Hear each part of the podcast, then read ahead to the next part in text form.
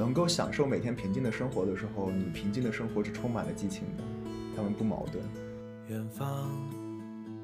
推开了一扇窗。我觉得你这个对症下药的方法特别的简单粗暴。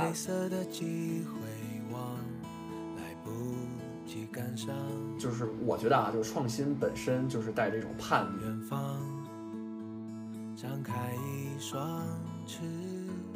但是我真的想跟他说，如果我不这样选，我现在就后悔。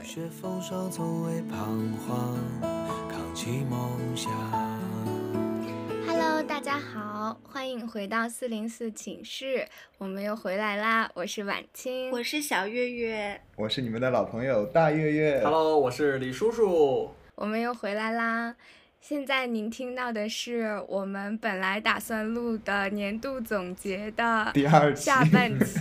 也许还有第三期的一期。然后我们的年度总结就是从一个总结大会变成了一个摆烂大会，变成了水时长大会。真的真的是没有想到，没有想到上一期就聊完之后，我以为聊一半了，然后一看，啪就聊了五期内容。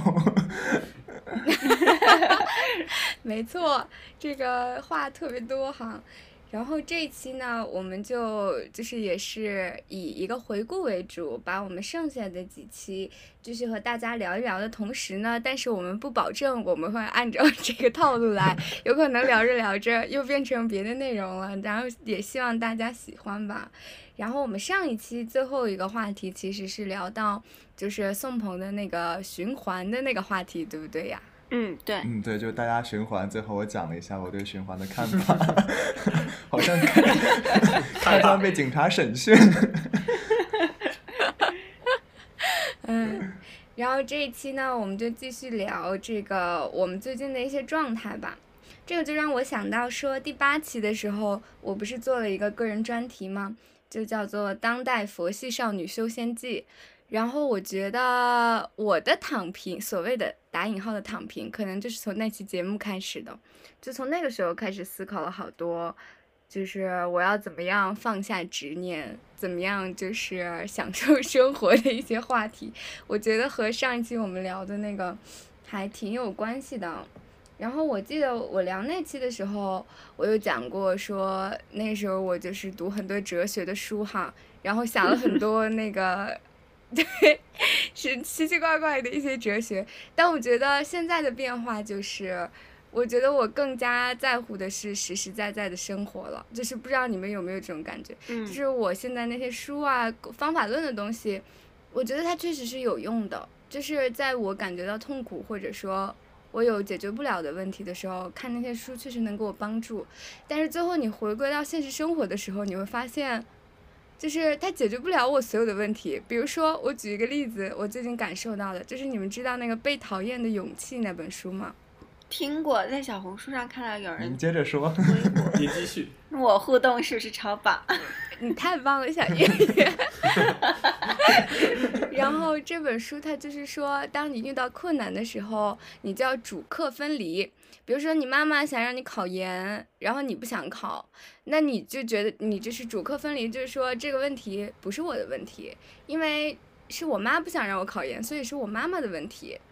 就只要他去解决他的问题，我爱怎么样怎么样，你就会觉得不没有那么痛苦。但我觉得他理论上说确实是这样，但是事实生活中你要考虑，万一你把你妈妈气出病了呢？而且就是你妈妈不让你考研，让你考研，可能你爸爸也让你考研啊。就是我觉得。就是现实生活中有 很多很多理论和实践的差别，对，是不能用就是修仙这些方法论一起解决的。然后当时和我一起修仙的小伙伴，现在已经读博士了。我们俩现在就是对，就是反而不看那些书，就每天柴米油盐酱醋茶的生活着，觉得就是还是抓住自己能把握住的吧。我不知道你们对这个状态有没有什么就是共感。之前说哲学的事情的时候，我也特别有感受，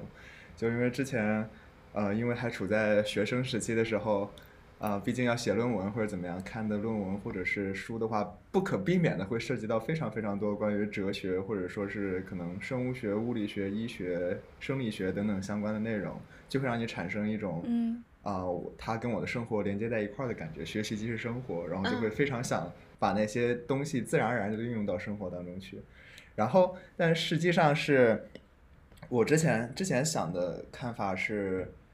嗯、就当你生活就跟晚清有点像，当你生活中遇到问题的时候，嗯你确实可以用那些你已经有的方法论的知识去解释这些事情，然后包括可以帮你更好的理解现状，帮你更好的做出选择等等。但是，呃，你不能把所有的所谓知识带到生活当中去。就比如说你在做嗯饭的时候，如果你是一个生理学的人的话，你在做饭的时候，你不可能说我看每一个我做的菜都是分子，对吧？分子料理，对我去 我去看那些东西的时候，我我还我还怎么吃得下去饭呢？对吧？我看一道菜，然后这道菜里面全部都是我熟悉的化学物质，这道菜就会变得索然无味。化学比例，但是对，但是但是同时呢，如果是你在你不想吃某个菜的时候，你去分析它的营养比例，然后你就说不定在你吃的时候又会想去吃这道菜。这就是如果是你是一个生理学的人的话，生理学能够对你的一些帮助。嗯然后同样的换到哲学上面也是的，如果你是痛苦的时候，那哲学是一个能够帮你解释痛苦的存在，能够帮你把痛苦转化成力量的存在。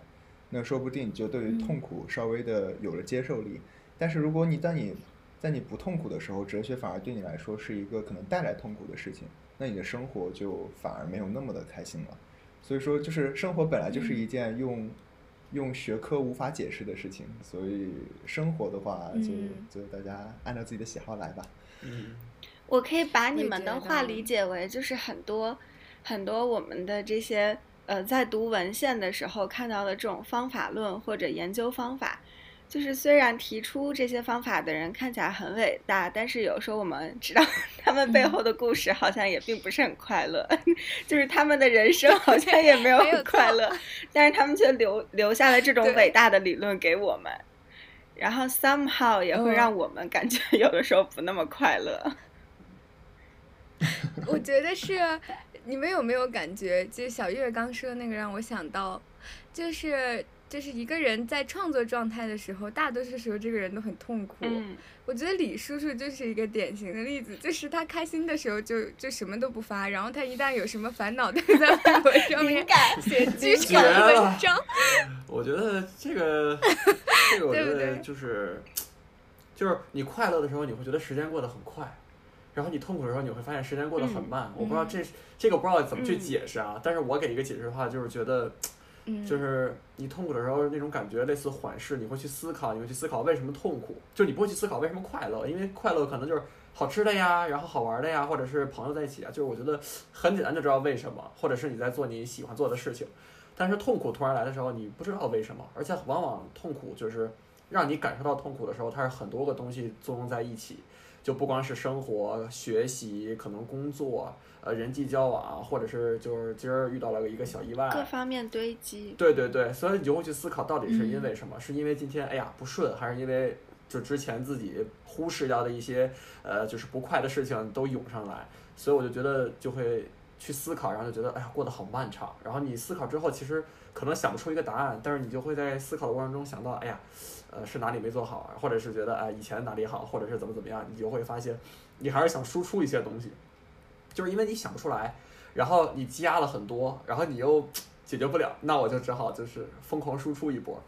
啊，但其实就是呃，可能就是从我自身而言的话，要是在过去，我会直接表达我的痛苦，就是哎呀就不爽了，然后呃因为这个不爽，因为那个不爽，它只是扔东西，啊，对，它只是停留在表面。但是我现在虽然就是你们看到我肯定是就被你们抓到了，就是我写东西一定是心情有一点点 down 的时候，对，但是我不会去嗯表达这个 down，我会是可能通过回忆别的东西，或者是就是提炼一些东西，或者是借用一些名人名言，就像你们说的方法论之类的，或者是一些诗句去去表达一些东西，就是还是希望是积极向上的，其实是有在表达对痛苦的一个反抗，一个回应吧，就是希望我是积极的去面对它，就是不管当难当时有多难受，但是希望是让大家看到是积极的，其实也是说给自己来听。呃，就是你刚刚说的这个吧，我想到一个，呃，我不知道你们 有没有这种现象，就是每一次在比如说我觉得心情低落，或者当我和周围的某一个人发生矛盾的时候，我就会变得比平常快乐的时候更加励志，就是反而在那个时候，比如说我这个时候我心情很淡或者我觉得，嗯，我跟谁谁谁那个闹矛盾了，然后我就会去选择学习或者看书。或者去书店买一本书，然后就说，哎，这正是我一个人的时候，我就应该去更加 积极向上，然后去努力的补充自己。就有的时候我一个人，就比如说我和男朋友吵架的时候，我就会开始反思，说啊，之前有的时候是感觉时间过得很快很快乐，但是那个时间我觉得我被浪，就是被浪费掉了。嗯，所以我觉得我一个人的时候呢，我就应该多去读书，多去补充自己。然后让自己变得更强大，但是，一旦和好了之后，又会开始享受那种 过得很快的，就是被浪费的快乐时光。就是不知道你们有没有这样的时候？我有，我有，我跟你完全同感。就是我去年我看了一下我读书的那个记录，大概是在我觉得就是有一个事情没有解决或者痛苦的那一个月，我就读了四到五本。然后等到就是去年九月份以后，就有一段过得像小月说的特别快乐、特别快的时光，我一本都没有读。我觉得确实好像 我好像是在就是有问题没有解决或者感觉到痛苦的时候会更努力。我我觉得我也完全有同感。嗯，但我不知道为啥。我觉得这就像是一种精神上的一种自救，就是就不是说人的机体什么在就是濒死状态下会疯狂的求生嘛？我觉得这也是就是精神的一种表现吧。就是你意识到了，其实你痛苦的根源，或者是就是不快乐的根源是自己不够强大，或者说不会去处理某一个就是类似小月月说的，比如吵架不知道怎么去处理，两个人怎么更好的沟通，就其实是一种反思之后，然后呃。或者不是主动反思，或者就是呃潜意识里认为应该问题出在哪里，然后我要去解决它，我要去求生。就其实这个我也是，就是就是你不快乐的时候，你不会通过玩游戏或者是一些事情来缓解。就反正我现在是这样，就是如果你发现我摸鱼是在会啊，不不，就是你玩它是很短暂的，就是就可能你。那一刻会快乐，但是其实你思绪玩完会觉得空虚。对，而且而且思绪有时候在你玩的时候可能还走不开，就嗯，可能游戏不够好玩，你要非这么说，我也没办法。但确实就是我觉得，就是如果我在玩的时候并不能缓解。我看书高潮的时候也都是往往就是哎呀状态不好啊或者 down 的时候，就书会看得很快；心情好的时候就基本上 这个书就躺在那里一动没动。对，而且如果那个时候选择玩游戏，如果游戏输了，你会更烦躁，你会更觉得自己废物。然后，但是看书呢，就不会出现这种情况。对对对，确实，看书觉得是在吸收知识，是吗？嗯，对。因为 之前，因为之前我听就是于明峰老师参与的一个电台，然后那个电台叫柏拉图什么，然后也是几个非常。嗯，厉害的哲学哲学教授他们一块儿创的一个电台。嗯，什么叫也是几个？咱们几个是 非常厉害的。听懂了，听懂了，不用讲，不用讲，都明白。没有，这个是相对前面我介绍于明峰老师说的，因为于明峰老师是参与了电台的录制嘛。对，然后然后于明峰老师他是，嗯，就是大概国内的关于尼采哲学的大家，然后之前在朋友圈里面也写过这个。呃，关于我对于尼采哲学特别喜欢的一个地方，就是他那个电台里面提到过关于说，就是思想与疾病之间的关系。就尼采的话我就不重复了，在这里啊，大家就是很多其实平常都都听过的一 一一些话，我就不讲了。那个电台里面提到的是关于那个理论里面思想与疾病的关系，就是说没有疾病就没有思想，换句话讲就叫没有痛苦就没有思想，就是人类自从有思想都是在痛苦当中产生的。如果你一直都是一个非常高亢的情绪的话，你是不会。有产生思想的想法的，就是就是或者或者说就是痛苦让人沉沦，但同时让人丰富，然后快乐让人就是怎么说，呃，让人让人享受，但同时让人沉沦，就类似于类似于这样一种循环的状态。我好像也听过。对我我们大概我们大概每个人都是又是循环啊，没有不好意思。就我们每个人其实都是在这样一个状态之中循环往复的。嗯，就是我们会。呃，一段时间对于自己过去呃四平八稳的生活产生一定的迷茫，然后陷入到痛苦当中，然后从而进行思考，然后从而获得解脱，从而开始感受到不那么痛苦，然后开始不再思考，然后开始继续快乐，然后开始继续迷茫，然后是一种这样不断循环的过程。嗯就类类似于我们历史上其实很多的概念，就中国历史上很多的概念也都是这样一个一个状态，一个循环的状态。比如说分久必合，合久必分，嗯然后或者是对其他阴阳两极，这样都是我们生活中常遇的一个状态。嗯所以就是到你某一个状态的时候，你就去干你那时候你想干的事情就对了。就原来原来我是原来我其实也是就很多时候做过特别特别的反抗的，就比如说我在痛苦的时候。然后我可能会用那种生活的戏剧化，然后去反抗我现在的痛苦，或者说在我生活平淡的时候，去让我生活，呃，刻意的去找一点乐子。但现在我发现这这种状态其实是不必要的，因为那种状态有点像是我自己的一种无激情理性，就就就属于是我嗯看似好像是在呃激情的对待着一些生活上面的一些繁杂的事情，然后会让我的生活产生变化，但实际上我还是一种理性的状态再去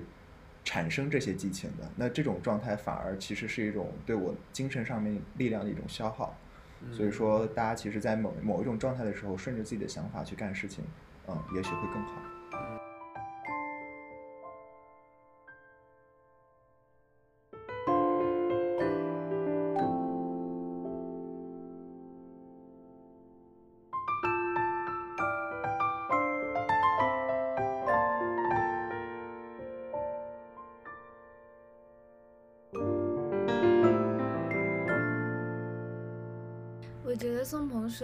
真的，我也特别有同感的是，就是他刚提到平淡这个事情，我一直之前一直到去年的时候，我都觉得平淡对我来说是痛苦的，就是它无波无澜的一个状态，对我来说反而是一种痛苦。嗯，我也是。对吧？但是我真的是这半年，可能因为生活中种种事情，就是让我真真正正的说，就前两天我生日的时候，我也就只有一个感想，就是我觉得我现在学会去享受所谓的重复的每天的平淡的生活，并且我觉得其实。这个应该是最难能可贵的一个日常，就是你一天过去，什么特别的事儿也没做，什么事情也没发生，但其实，在这个世界上，很多别人的人生里，或者说这个历史上很多的节点里，这样的一天是非常可贵的。我从无论是我从自己身边出发，就是感谢这些平淡的一切，还是说我去想想这个世界上其他的事情，就是用一种所谓的共同体的思，就是思维去看这个问题的时候，我就现在觉得我每天过得很平静，我都觉得很感恩。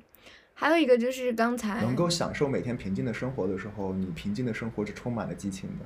他们不矛盾。哇，哎，你这个说的太对了，嗯，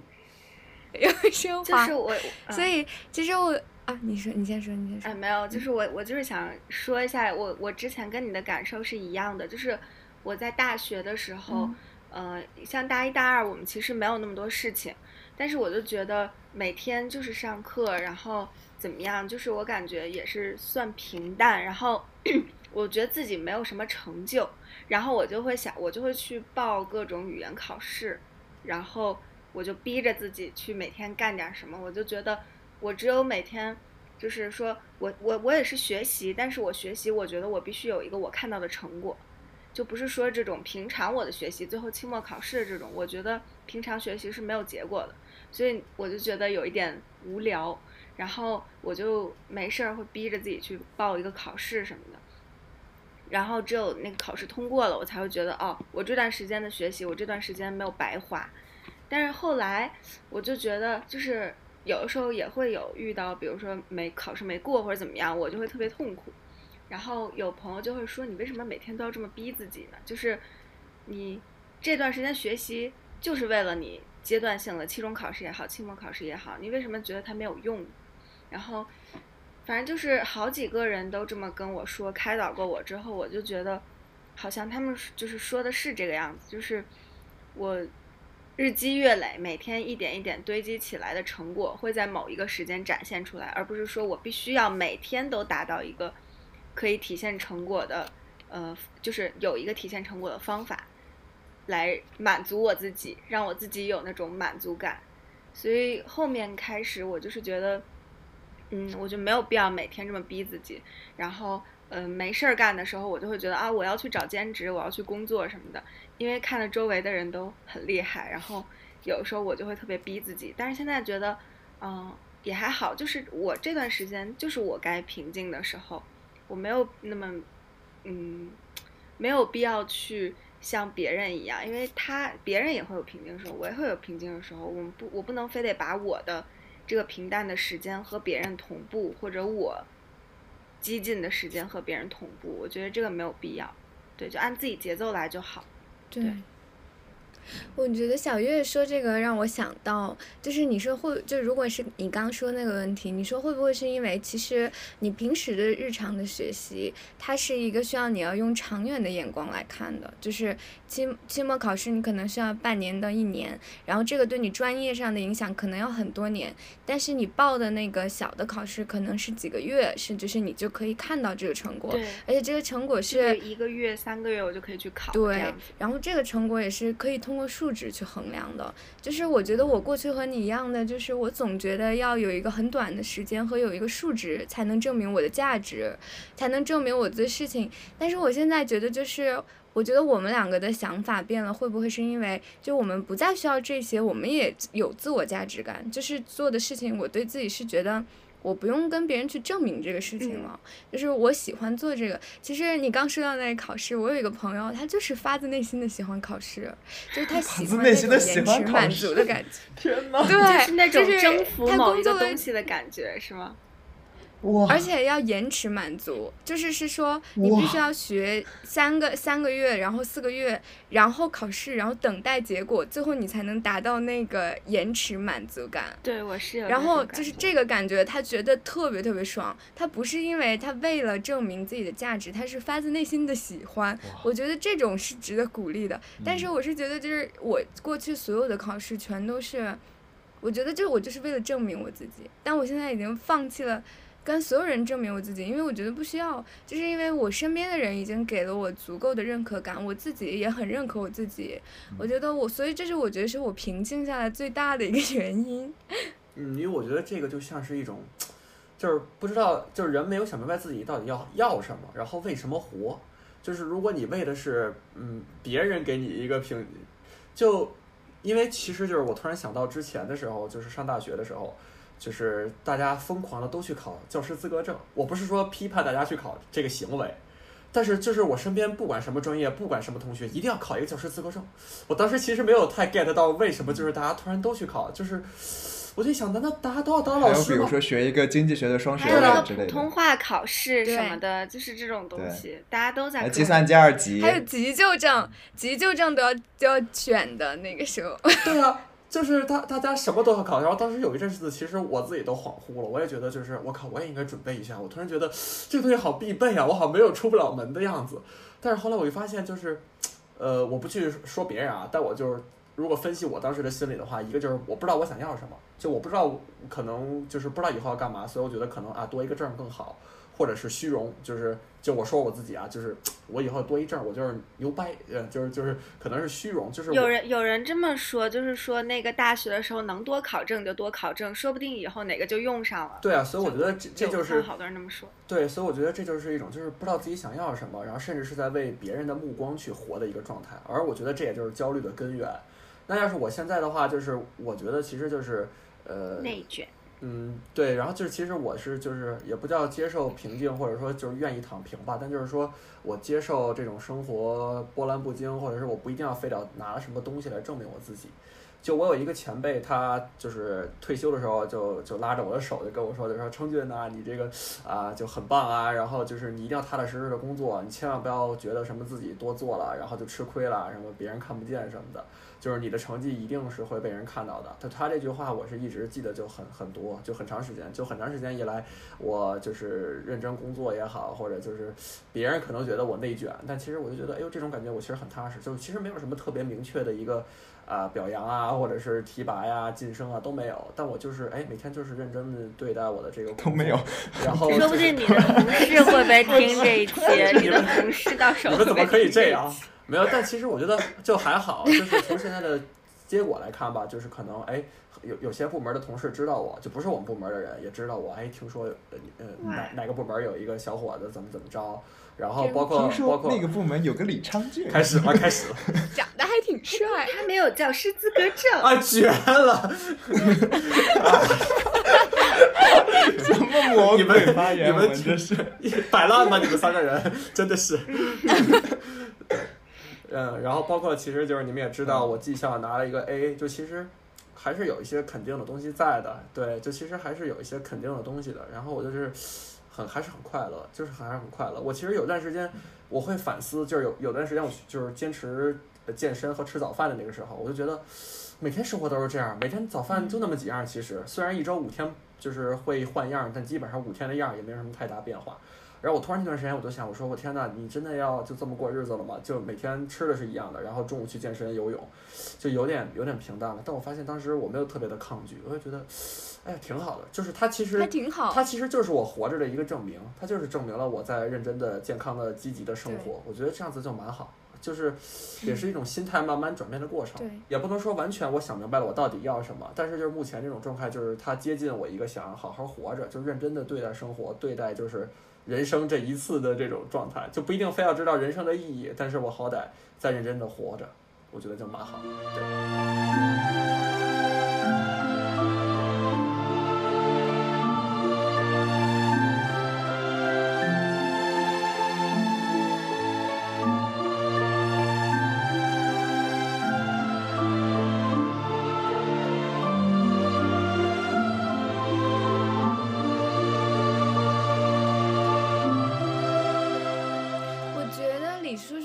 讲他工作的状态的时候，你会觉得他是就是，我不是说你服啊，但我觉得就是你是飘在飘着的，就感觉没有找到自己那个落地点。但你现在听他说，我感觉他是踏踏实实的就站在了自己那个位置上面。我觉得这个变化还挺明显的，我真的很喜欢老实人，就是我就是喜欢老实人踏踏实实。被你们三个人欺负的老实人，在县尉李叔叔征 就，因为我觉得，就那些每天就是 emo，我不是 emo 不好或者是焦虑的，但是我觉得很多大多数都是来自于没有踏踏实实的去生活。如果就是你过好，就真的是每天就只想着做好手里的这些事儿的话，我觉得其实就很多焦虑就自己凭空消失了。我不知道你们会不会有这种感觉？就比如现在读研的话，然后你就就已经开始去焦虑，我以后就我真的会焦虑过。有时候我看着有那种小年轻父母在路上带着孩子的时候，我又在想，天呐，我我现在有没有足够的金钱以后去养一个孩子？就是我已经焦虑到这种情况了，就是我在焦虑我以后能不能给到。我的孩子，我妈妈给我的这种生活，我父母给我生活，然后呢，我旁边的人就用一种看智障的眼神看我，就说 我都不敢相信你脑子里在想什么，就是说你现在连研究生都没有读完，你居然在想你和你孩子的事情，然后 就是后来呢，呃，我这段焦虑的时间孩子了。这段焦虑的时间过了之后，我每次在回想自己当时焦虑的那些点，我就会觉得特别没有必要。就是我焦虑这个有什么用呢？我我到时候我我我能不能结婚，有没有孩子都不一定。我为什么要焦虑这个东西呢都？不一定，对，是这样。对，所以嗯，对，我突然就想到，其实我负责的回顾的那个那两期，就是咱们那个就是追逐梦想还那那那两期，然后当时评论里就有人就说咱们其实是在那个呃贩卖焦虑，对对对对焦虑对对。啊，我看到有 人说对对对，然后我其实后来就想问，就其实我们今天再去回顾到一年前，就正好几乎是一年前的三月份嘛。然后那个时候我们录那期节目的时候，我们当时的状态，我们现在回头去看是在贩卖焦虑吗？然后我们当时，我们当时的焦虑，现在看它真的值得焦虑吗？我觉得其实应该是问问这个问题。抛售焦虑，呃，对，我觉得其实如果有人觉得我们是在贩卖焦虑，我们其实可以借这个机会跟大家聊一聊这个焦虑是否真的必要。我们其实就是缓解焦虑应该是怎么样的一个状态。就我现在，因为我自身的话，就是会劝别人说，就是呃，就是我会拿自己的例子去讲说，哎，我当时确实焦虑，我确实焦虑，然后我确实不知所措。但是我现在回头看，就会发现当时其实什么都没有。所以就是我会希望告诉大家，就只要坦然一点，都会有一个好结果。嗯，我其实是这样想的哈，突然正经起来，好烦啊！我自己。呃，就是呃，就这个这个事情跟晚清和小月刚才说的积累有很大的关系。嗯然后李叔叔从之前那一期到现在，也是因为可能经过了一定时间的沉淀，所以说他对现在的职位有了新的看法，有了有了新的积淀，包括他现在真的在这个职位上面稳住了，嗯然后真的是看到了未来有一些可能性，然后所以说他现在觉得没有那么焦虑了，啊、而而实际上我们。呃，就是我们先不谈 emo 的时候啊，就是大家每个人 emo 的时候属于是精神状态的问题，跟你实际上焦虑一个问题做出选择的这个呃，如何做出选择，这是完全不一样的状态。我们谈的只是做如何做出选择。那如何做出选择的时候，大家不要想，就是我我没有什么，因为大家总是在想我没有这个东西怎么办？大家多想想我有什么，嗯嗯，因为这大家就可以想我有了这个东西，我怎么往上面靠？很很就是很多人都说，你不要总是想你没有的，你要看眼前当下有的。嗯但很多人都很难做就到。对就就包括之前我们有时候看啊，之前焦虑的这个问题都什么玩意儿啊，也没焦虑出来个结果。对呀对呀原因就是我们当时在想，我没有这个怎么办呢？那当然了，你没有这个你能怎么办？就是就是，你当时应该想的是，我有我有什么东西，哎，我怎么来弥补我没有这个东西，我需要的是那个东西？就是说我哦我现在存在三个三个事三个事情，一个是我有什么，一个是我没有什么，一个是我需要什么。那我没有什么，必定是因为我需要什么，也而因为我没有什么，所以我需要什么，所以我我想要去弥补我需要的这个东西，那你就可以把你有的东西往这上面靠，这样的时候你这个思考就有了一个合理和可实践的一个步骤，对吧？那你要是光想啊我没有这个怎么办的话，那不就只能凭空化成没有用的焦虑了吗？没错就因为你没有，你确实没有啊，就跟你没有一个富裕的家庭，你再想你也不可能有，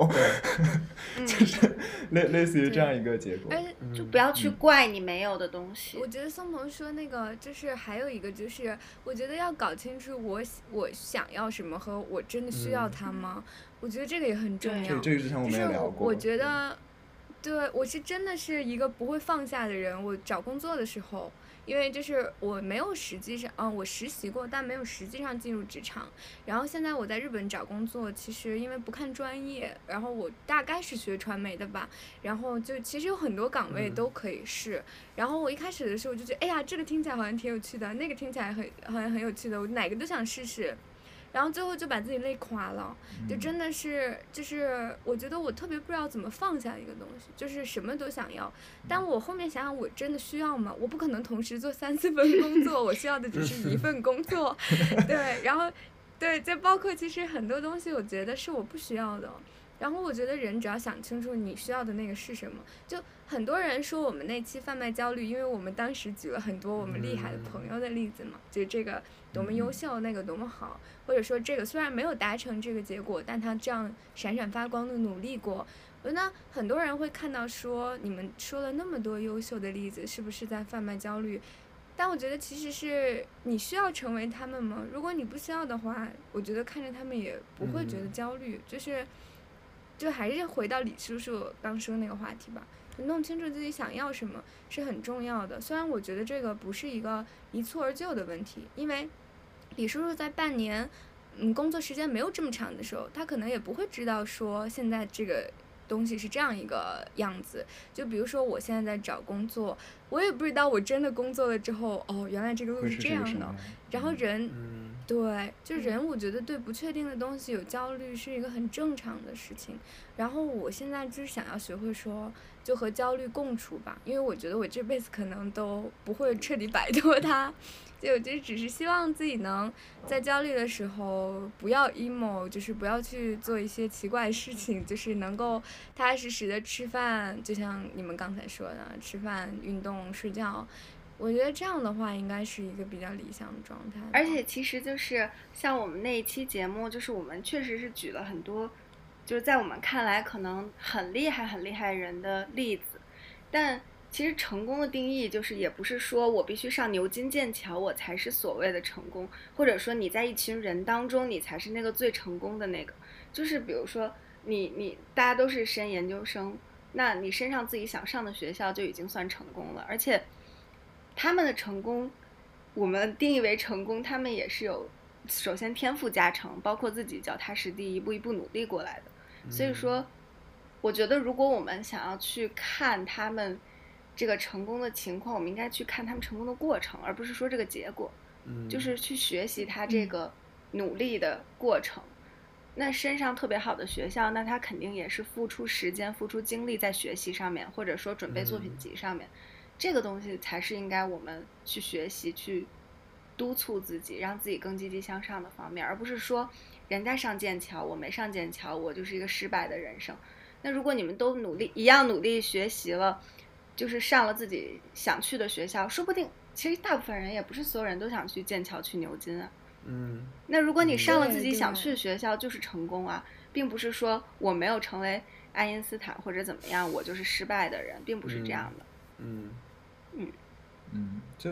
贩贩卖焦虑这个事情，我我其实就是从标准意义上讲，我不我不觉得任何一个人、任何一个事情是在贩卖焦虑，因为如果你不焦虑的话，你看什么都不会是贩卖焦虑。嗯 就是因为你焦虑了，所以说你看其他人讲这个问题的时候，你才会焦虑。嗯你就比如说爱因斯坦，没有人讲爱因斯坦就在那儿，就没有人讲剑桥、牛津就在那儿。你只要看到他，你焦虑的话，你就会焦虑。所以说，目的在于就是你是你要如何去呃去思考，你就摆脱自己的这个焦虑，如何让自己的这个焦虑化成一些自己实际的行动，而不是在那里的空想。这其实是大家需要面对的。你你你就像我，我不我，尤其是现在这个社会，我不可能决定我身边，就是原来我可能还能决定我身边的就是遇到的人、遇到的事、遇到的朋友圈，就是什么东西不什么都我们看不到那么多的事情。但嗯现在我们在一个网络时代，指不定一瞟眼就看到啊，谁谁谁又考上牛津了，哪个哪个落哪个哪个落魄的农村人又考到牛津了，我怎么没有考对？对对对对就不不自然的就会看到这样的信息，这是你摆脱不了的一件事情。你要像比如说你在三十多年前的话，你你你可以选择你看不到这样的信息，嗯但你现在的话，你你很难不看到这样的信息。老实讲，对，某书上面就是他有时候论文，我就比如说点进去一个，然后某人说硕啊硕士论文拿到了八十嗯。多分，就英国的论文不是分就是其实挺难拿高分，然后拿到八十多分，你只要点进去一篇，大数据就会给你推十篇，然后你就会每天都看到这种人我已价特别高某。书删了。对，其实我现在觉得某书现在也挺容易让人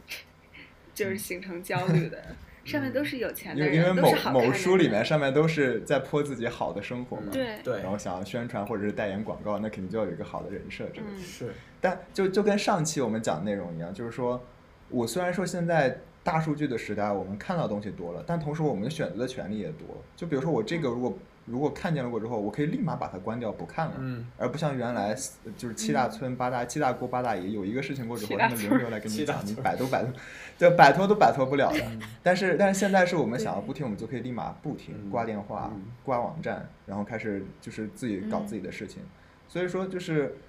呃，与其在那里去说别人贩卖焦虑，不如思考一下，就是我自己的焦虑是从哪儿来的。嗯，就就当然不是说就是我们在私下生活中不能讨论或者不能说贩卖焦虑之类的词儿，嗯而是说，就是你要你要说你说这个词儿的目的是什么？嗯如果你说这个词儿的目的是指责的话，那我觉得说就是你可能稍微把这个精力更花在思考自身身上比较好，嗯而不是在这里继续听我们的节 目之后继续焦虑 你你刚刚 我说怎么觉得我们好像在反对听众留没？有没有没有没有欢迎评论新的 idea 来跟大家说我们的想法，我是我是觉得这种这种碰撞其实也是很有意思的。嗯对隔空碰撞。你刚刚说的那个，我们现在这个社会就是想不听就不听，其实这个是我想到了我的一个好朋友，就是那个在纽约读摄影的室友。他就是一个，就他，你可以说他是一个特别天真，或者说他是一个特别简单的人。这也是我为什么特别喜欢跟他在一起的原因，就是他很知道自己要什么。就比如说，他觉得他这段时间压力大，然后如果周围有朋友试图去跟他说，比如说说某个人的坏话，或者跟他说一些社会新闻是负能量的时候，他不会碍于面子说啊那个呃就是就是就是还是承受着这种压力听下去，然后让自己心情也变糟。他会直接跟那个人说说这段时间我不想听这个，你别跟我说这个，就是你你这样说完，我会我会有更多负能量的。就他不会害怕打断别人嗯说他不想听的东西，所以就是你可以看出来他不喜欢听负能量的。他不喜欢听那种特别复杂的事情，比如说人际关系之类的。他就是说，我现在就是想把我这个作品集搞好，谁谁跟我关系好，谁跟我关系不好，这些东西跟我没关系。然后如果你要跟我说谁跟你关系不好，这更跟我没关系。就是他表达的很清楚，所以我觉得我很喜欢跟他在一起的原因就是，你们想表达什么就直接表达，不想表达什么就不表达什么。所以他是一个特别简单，但是又怎么说？我又觉得他不简单，因为人能做成这样，也是我觉得非内心非常强大的。嗯所以我就特别喜欢跟他在一起，我也试图去学习他这种能力。我觉得你说太对了。嗯，这这就是我老话常说的，就是说遇到什么人说什么样的话，遇到什么事儿做什么样的事儿，就是有什么样的态度。就你就你在某一个状态的时候，你想去干什么就能干什么，这一点其实挺难得。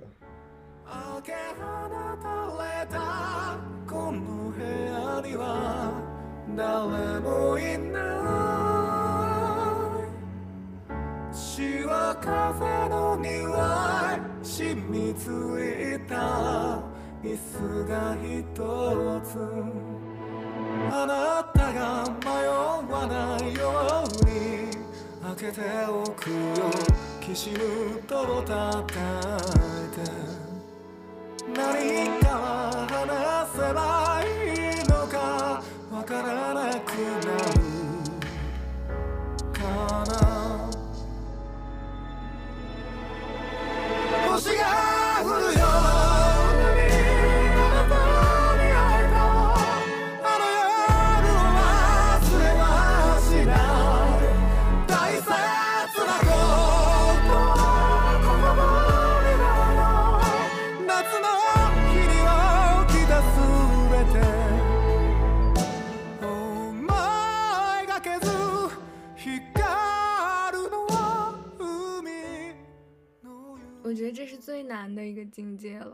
就在试图学会这一点，就每次别人跟我说的时候，我可能就试图就是在心里想，或者能说出来，就是你说的虽然很好，但是我不想啊，就是。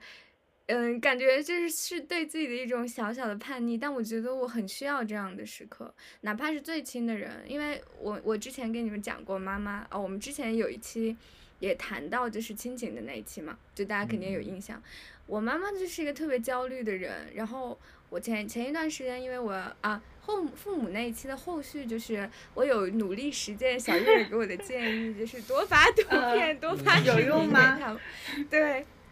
就是一定程度上有用了，但是我们遇到了嗯新的矛盾，就是事实上就是我决定留在日本工作这个事情，我从来日本的时候我就一直在跟他说了，可是当我真的拿到 offer 的那一瞬间，他又接受不了，就是就是因为他对我可能可能回去这件事情他是抱有一点期待的，然后他就是有一天情绪非常失控，就是因为我拿到 offer，我本来以为是大家都会为我开心，但是我妈妈她就是一下子情绪很嗯。失控，然后就是还掉了眼泪，她就是指责我，也不是指责我，就是质问我，那你要是一个人在日本，如果你老了之后你是一个人。啊、因为我之前有跟他提过，我可能对小孩啊什么目前没有什么想法，然后，然后他就就问我说：“那你你养老的时候怎么办？”他都不是说我养老的时候，他养老的时候我怎么办？他直接问说你养老的时候怎么样？那起码我觉得我才二十五岁，那可能得几十年 之后的事儿。然后或者他说地球在不你在在了日本工作都不知道。对啊，但是你在日本工作，地震海嗯啸了怎么办？就是你遇到问题，你这样怎么办？那样怎么办？我又不知道你们那边国家的制度什么，你就是说了一堆，全都是我无法回答的问题。父母其实就是想让我们能做到他们看得到的平平淡淡和安全。我感觉他们就是想对，但是因嗯为隔了一个国境线，这个解释变得非常的困难，因为他没有在这个社会生活过。然后我就是当时我也觉得很不解的是，就是为什么要把这种情绪就是直接泼给我？因为我当时就是被迎面泼了一个冷水。我是有很理性的分析过，说我为什么要留在这边工作啊？其实我都有分析过，但是我会发现说我我有个很亲的人，但是他没有办法完全的理解我。然后这个可能跟我们刚提的那个焦虑的话题也很有关系，因为我特别不能理解他如果是焦虑几十年之后的事儿，就像宋鹏说的，地球还存不存在都不一定了。我你说养老的这些事情谁说得定呢？但是我觉得有的话题就是放到自己生活和自己亲人身上，就会变得特别困难。这就是我前一段时间遇到的一个困境嘛。但是后面就是，我我现在处理的很多方式是，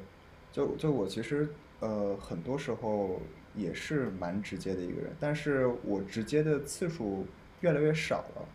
就是我中间经历了一个大概直接的次数变成一个风谷，然后呃波谷，风谷是什么东西？变成了一个波谷，然后现在只现在这种次数又慢慢的下降。这不是代表我不直接了，而是说我我是觉得就很多的事情我确定了它不会对我有什么影响过之后，我就可以在那里去听别人抱怨，或者去帮助别人去做一些事情，或者嗯对就就感觉都都可以。但是如果是你在不能解决这些情绪的情况下，他对你现在只有困扰的话，我还是觉得勇敢说不，或者说勇敢去做一些拒绝的成分是是是是还行的。而且我有一种感觉，就尤其是刚才晚清家庭说的，我我之前呃，包括现在，包括之前，都是就是当我的家人在我面前表现出比我还弱的时候，我就听得下去了。当就是当我家人在刚开始的时候去跟我说很多很多事情的时候，我是觉得我好难啊，你怎么还在这样跟我讲？嗯但是当我家人一开始，比如说有点情绪，有点想掉眼泪或者怎么样的时候，我瞬间就强大了，就会有一种这样的感觉。啊，我想问一下，那你会不会就是我当场是很强大的，我安慰了我妈一晚上，就是我说我其实已经做好很理性的分析，然后我安慰她完之后，我就悲从中来，然后我就哭了一晚上，因为我觉得。就是我一下子我自己就很难受，我不知道为什么，因为我觉得我很复杂，我一方面又觉得我没能就是就是我无法满足他的期待，我就是就算我知道我这是我的选择，我的人生，但是我多少还是会为他对我的不理解感到难过，而且就是我也不理解为什么他会把那个情绪就直接全都发解发泄到我身上。这个事情后来是怎么解决的呢？是我真的很难受两整天，然后后来我爸爸找我谈话，他就说就是一定要选自己想做的事情，就是因为要不然的话你一定会抱怨别人。就之前我妈还质质问我，就是说你要现在选了，你以后后悔了怎么办？但是我真的想跟他说，如果我不这样选，我现在就后悔。嗯如果我觉得就是确实我我父亲说的是对的，因为你要是听别人的话，你后悔了，你就会去埋怨别人。但是如果你选择了自己的那条自己要坚持的那个事情，其实你也埋怨不了任何人。就人生永远不可能让所有人满意，所以说你让这个人这个满这件事情满意了，他会有另外事情另外一件事情，让这个人满意了，还会有更多人对你不满意。然后我父亲就跟我说，就是你让自己满意就行了。就这个事情对我来说影响还挺大的。我我我就是因为这些事情，我才理解了，就是为什么好像大概成年以后会向家里瞒很多事情，或者说比如说成年遇到困难过之后会不跟家里说，包括家里人如果遇到了比如说自己的疾病，也不会跟在外的小孩说。我是到现在才明白这件事情的，就是这个事情有时候你如果当场说的话，你们可能会就这个问题甚至产生很多很多的争吵，甚至还解决不了这个问题。但是如果你把它埋埋藏在心底过之后，过一段时间，等这个问题过去了，无论你讲不讲也好，这个问题它都会安然平静的过去。这这就是我这就是我后来就是才就是才明白哦，为什么为什么大家不能实话实讲呢？那大家当时不难，当时不不不讲实话就就心里不会有压力吗之类的。然后现在我才发现，就是大家原来这个做法不让当时的自己有压力，是为了自己以后没有压力做铺垫的。嗯确实，因为我觉得就像这就是我们聊成年人那一期一样，当时有当时的问题，那个问题解决了，就是亲密关和家人这种亲密关系，会源源不断的有新的课题嗯涌进来。而 且而且尤其是是尤其是这种涉及到可能，就比如说关于自己的事情怎么样的，让时间来见证，就是嗯最好的办法。那你们当时没有把这个话挑明的话，说不定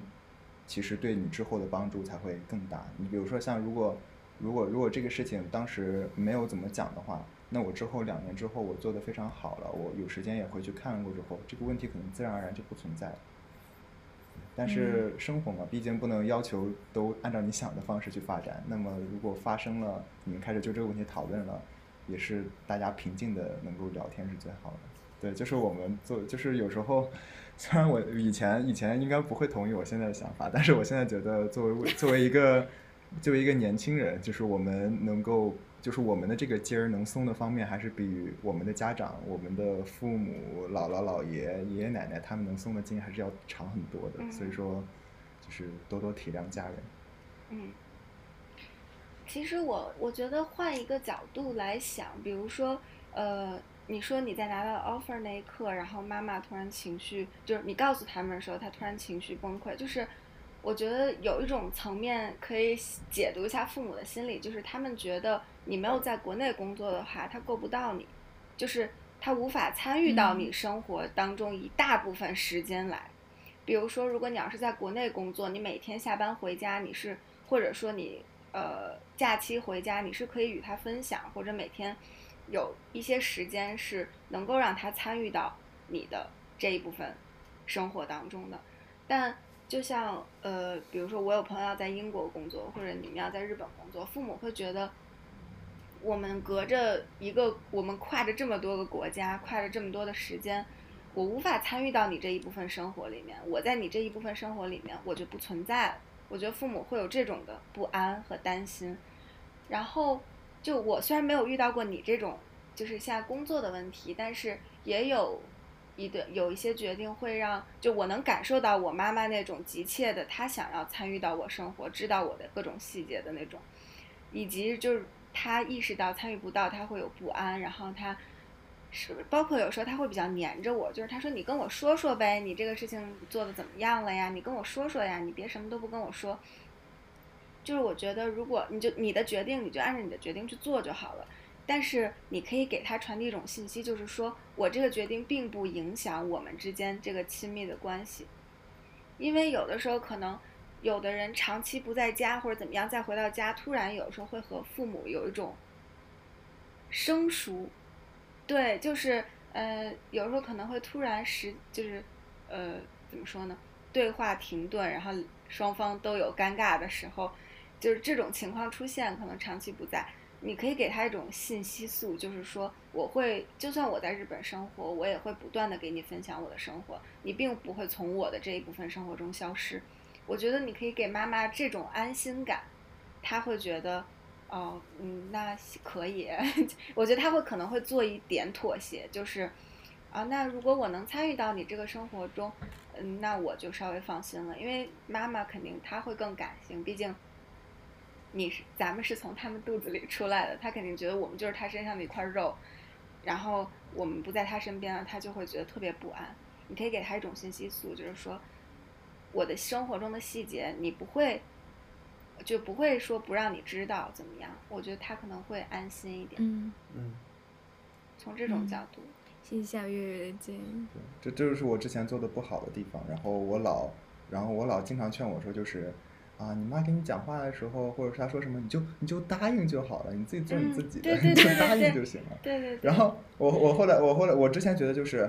哎呀，我这这种这种这种。这种这种幼稚的撒谎我不想做，然后但后来但后来就是到现在我就是确实能明白我老我老就是这样做的智慧之处了，就是就是确实是。对我姥姥也是这样，就跟我说你妈说什么你就先答应着，然后你自己想去做你就去做就好了。其实妈妈也是，这不是糊弄人吗？其实我觉 得妈妈某种程度上，因为有时候我我现在跟我男朋友每天待在一起，就是我知道他。就是他抽，比如说抽烟这个例子啊，就是我跟他说我不想让你抽烟，然后呢，就他也知道我为为为什么不想让他抽烟，比如从身体上各种角度，但是他就会说哦，好好好，不抽不抽，但是他该抽他的还是该抽他的，但是在那一刻他答应我的那一刻，矛盾是没有了。如果他就是直接反抗说，就算你跟我说不抽，我也会抽啊，就是这个矛盾一下就变大了，就起来了，就不仅是他抽烟这个矛盾了。还有一一个就是他反抗你的这个矛盾，所以我姥姥有时候也会跟我说：“你想出去玩就出去玩，你就答应你妈妈，我也不跟你妈说，然后什么的，就其实你你就让他安心就可以。”对，而且就是我男朋友有的时候他听完他妈妈的消息，就因为在国内发语音、发照片什么的给他，他会习惯性的就把手机关上就不回了。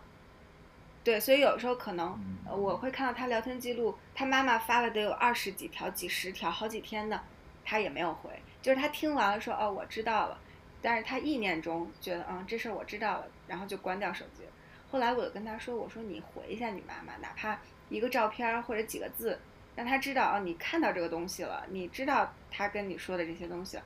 后来开始他就会给他妈妈回了回，我就觉得他妈妈好像态度也有转变，因为之前不回的话，他妈就会说你怎么又不回我消息啊？你干嘛呢？你知不知道我担心你啊？但是现在我就跟他说，你偶尔也回回你妈妈，不要看完就关了。然后他妈现在就好像不会有这种担心，所以我觉得可能某种程度上还是家长的那种不安，会让我们有矛盾。你就给他一种我会让你放心，小月之前刚才举的信息素的例子特别好，这就有一种就是就是其实就是妈妈释放了一种关心你的信息素，你收到就好了，你都不需要去做其他的事情，你就对但你要收到，你不能那个信息素传过来，你嘣儿给它弹回去了，对，你就说我不要，我不要，你不要担心什么，你就跟他说我懂你的担心，我也会照顾好我自己，你放心吧。家长就会有对，觉得心里这块石头就踏实了。嗯，嗯我觉得我需要，就是我我因为我有一个就是有过于焦虑症的母亲，可能我得释放更多的信息。啊，我我刚才其实就想问李叔叔，我就想问说，如果我真的就是在父母身边工作的话，这个烦恼就会消失吗？不会啊，不会啊，当然不会，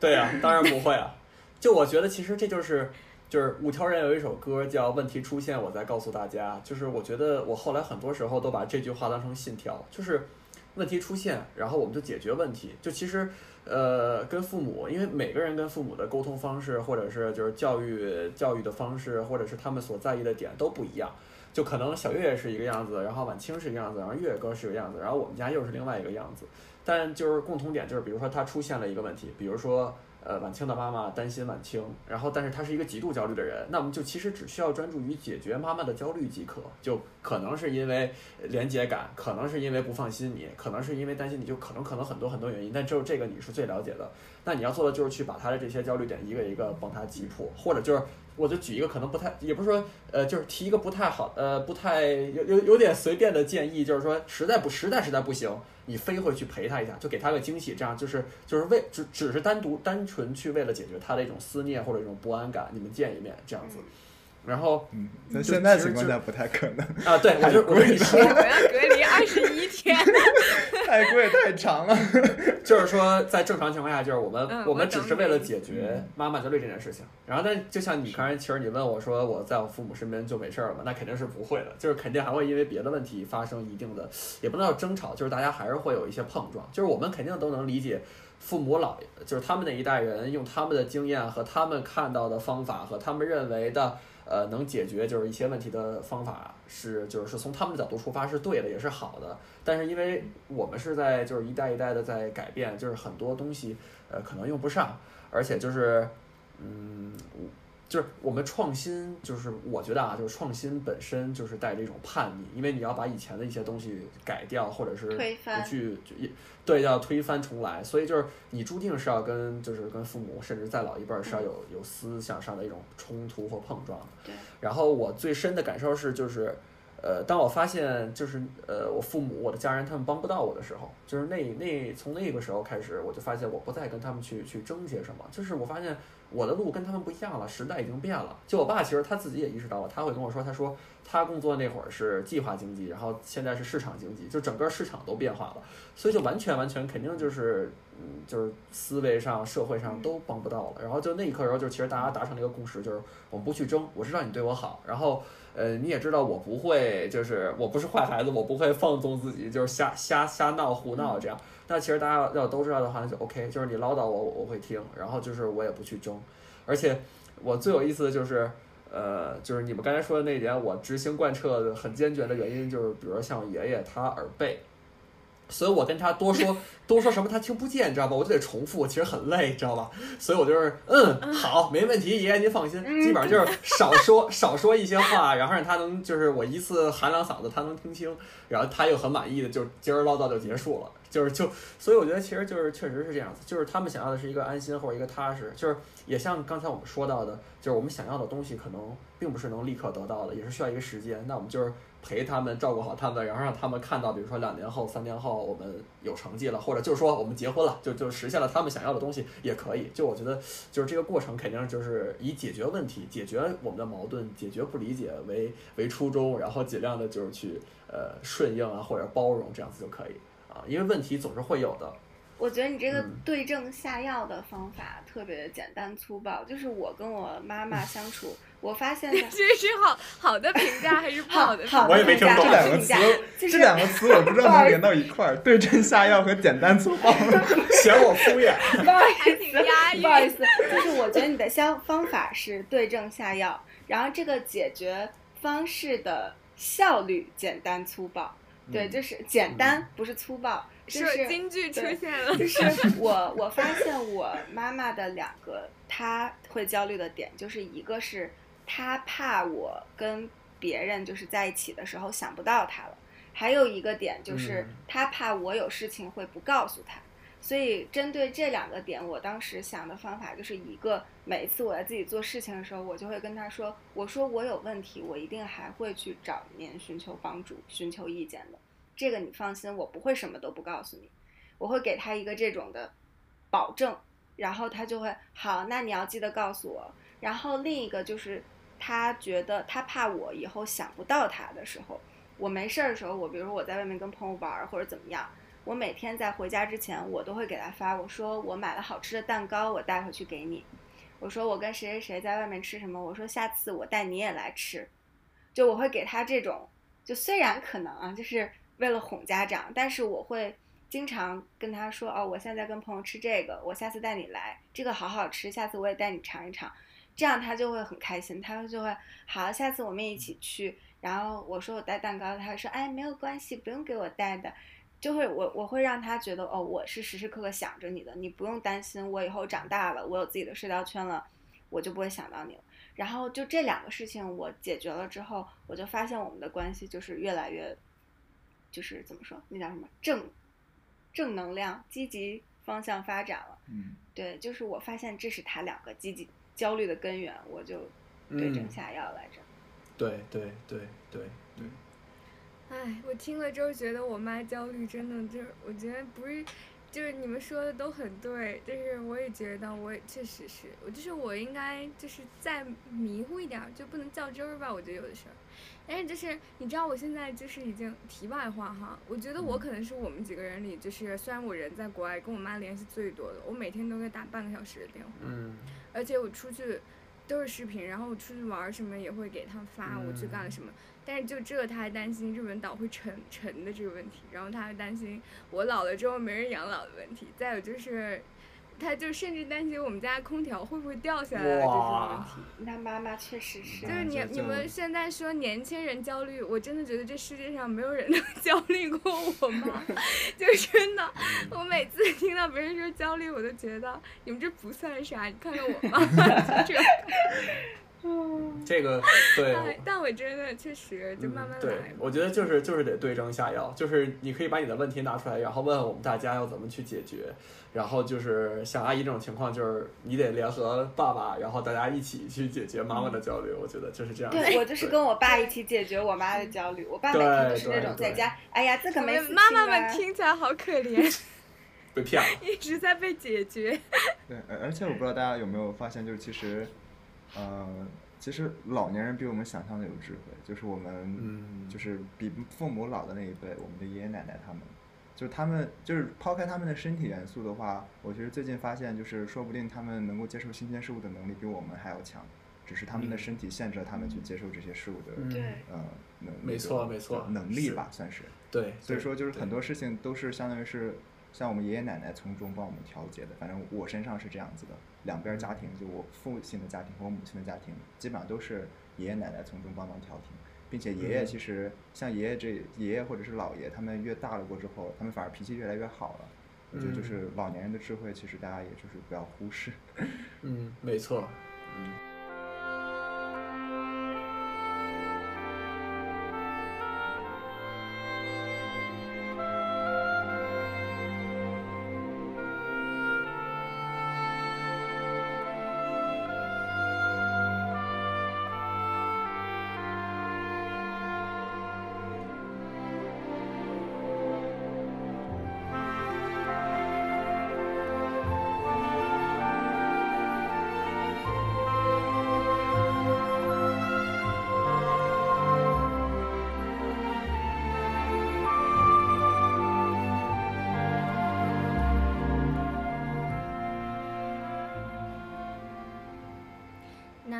今天的节目就聊到这里啦。嗯，我们周年庆也终于结束了，耶！很高兴和各位一起做播客。好，新的一年我一定要把我的这第一什么意期，新的一年我一定要把我的第一期 小期做出来，请大家见证。我们一人立一个 flag，然后结束吧。好那个宋鹏立完了，呃，我我我立的是，就是我今年至少做个人专辑要做两到三期。好，已经倒了，已经倒了，我觉得不。太可能的。已经倒了。我立一个跟个人能力有关的吧，就是我希望我在播客里面说话的时候可以更有逻辑，然后就是提前更好的想好自己要说什么。对，这是我的能力方面的 flag。好棒，你这个太棒，我觉得一定能实现。好像七学，一点都不像 flag，一点都不像会倒的样子。对他那个 flag，我觉得不会倒。我来，我来给大家你，说说呢？我来给大家立一个，我觉得是我们全组都需要立的一个 flag，就是希望今年也可以再出十二期，不要比去年差，好吗？那他的三期个人期算吗？算算，算算已经有三期了，还有九。期，大家加油！再加上周年庆两期，已经五期了。哦，那还差七期，加油哦，马上就要期限了。加油，新的一年好，加晚清的油！flag。那我们这我的 flag 吗？我的 flag 就是照顾好妈妈的焦虑我们今年 对跟电台有关的个人的。个人的 flag 就是希望我妈不要再焦虑了，然后 关于电台的 flag 就是，就我希望咱们最起码每个月开一次会吧。可以不录，但是要见个面聊聊，是吧？呃，我觉得这段我们要剪掉，不然大家可能以为我们这个电台做的有问题。我多么朴素的一个愿望。非常好。好的，那我们今天的节目就到这里啦。新的一年，也希望大家继续跟我们一起，在我们的播客领域上面一块玩儿。好，祝大家新的一年红红火拜拜火，虎年吉祥，新年快乐！过年了，拜年了。过年好，过年好，大三月份家了，各位，给大家拜一个晚年。拜拜，祝大家早生贵子。白头偕老，拜拜乱，七八糟的。拜拜。旅のサインさあ本分け始めよう 追い風も通る投げたこの未来を占う女神がキスをした世界の明かりの数ほど愛を歌えばジャンプして立ちて叫ぶ